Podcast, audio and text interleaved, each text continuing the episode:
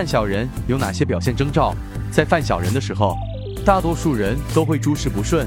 一方面是因为小人会在背后算计我们，导致我们的事业发展会遇到阻碍；另一方面，小人的存在也会破坏我们磁场，导致我们磁场出现负能量。仁泽义道认为这会致使我们运势折损，无论是事业运还是财运，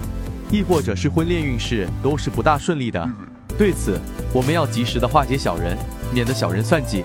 犯小人后一句话总结，会让你事业受阻，钱财破耗，声名狼藉，导致你心烦意乱。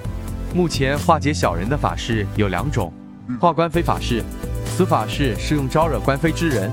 当人行至某些遇事时，会招惹官司诉讼，运用各种法门，奉请众位仙师协助，以化解官非，治小人法事。此法事适用于工作上，你的为人处事得到上级的认可，小人们会嫉妒你。在背后说是非，或做些小动作，影响你在领导面前或公司里的形象；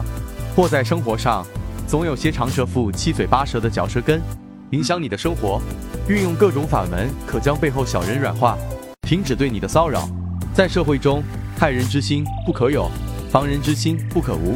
在生活工作中，尤其是职场官场里，谁都不想担事，你可能就会遇到小人的陷害，成为替罪羔羊。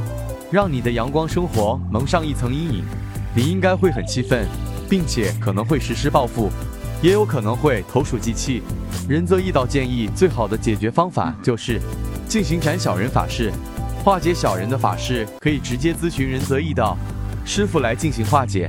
这样就能让我们的运势得到很好的发展了。认清小人，同时也要懂得如何相处，不得罪他们，保持距离，小心说话。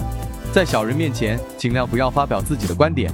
以免被他人断章取义、反加利用。当忍无可忍且时机成熟时，应快刀斩乱麻，迅速摆平，以防悲剧的发生。仁则义道最后要提醒各位善信：